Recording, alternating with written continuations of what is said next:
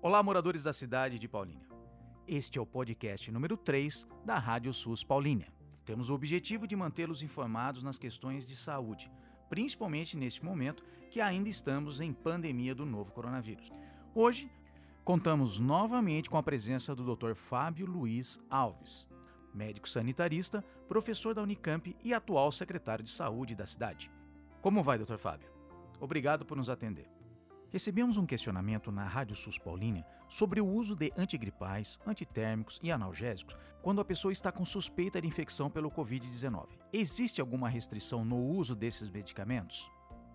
Olá pessoal, mais uma vez aqui é o Dr. Fábio, secretário de Saúde de Paulínia, ajudando a esclarecer dúvidas importantes dos nossos, da nossa população, dos nossos ouvintes.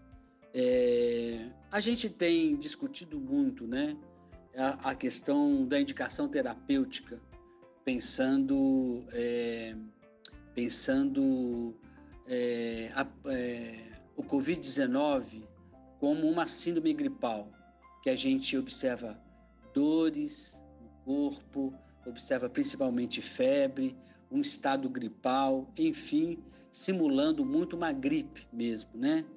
E a gente classifica esse termo como, como síndrome gripal. É, evidentemente que essa, essa caracterização dos sinais e sintomas precisam ser muito bem avaliados para cada pessoa.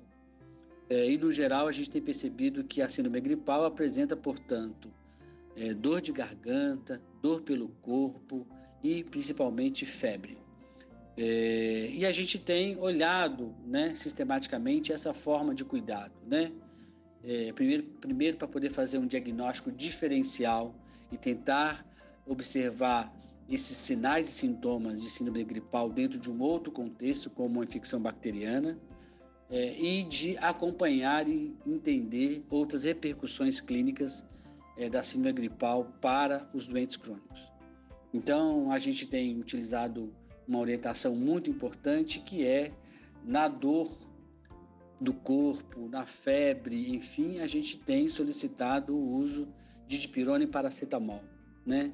Que são drogas, drogas seguras e que de fato é, pode ser uma abordagem é, muito competente, entendendo que a síndrome gripal pode aparecer em outras doenças, como a dengue, por exemplo. Então, até que a gente possa ter uma intervenção qualificada, compreendendo sinais e sintomas, sem ter um diagnóstico diferencial nesse momento, é o nosso o nosso olhar é fazer o uso de dipirona e o paracetamol, é, indicando muita hidratação, hidratação vigorosa, para poder melhorar o estado geral dos nossos pacientes.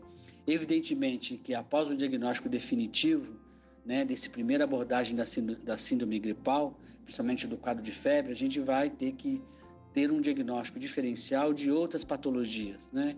Então temos que considerar as sinusites, temos que considerar a pneumonia, temos que considerar a dengue, temos que considerar, portanto, outras manifestações semelhantes e a própria é, influenza, a própria gripe causada pelo vírus influenza.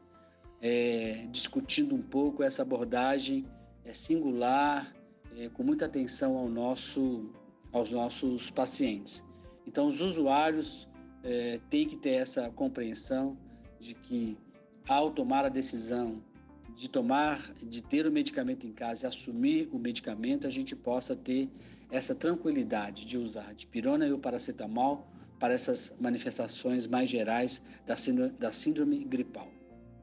Obrigado, Dr. Fábio, e até o nosso próximo encontro.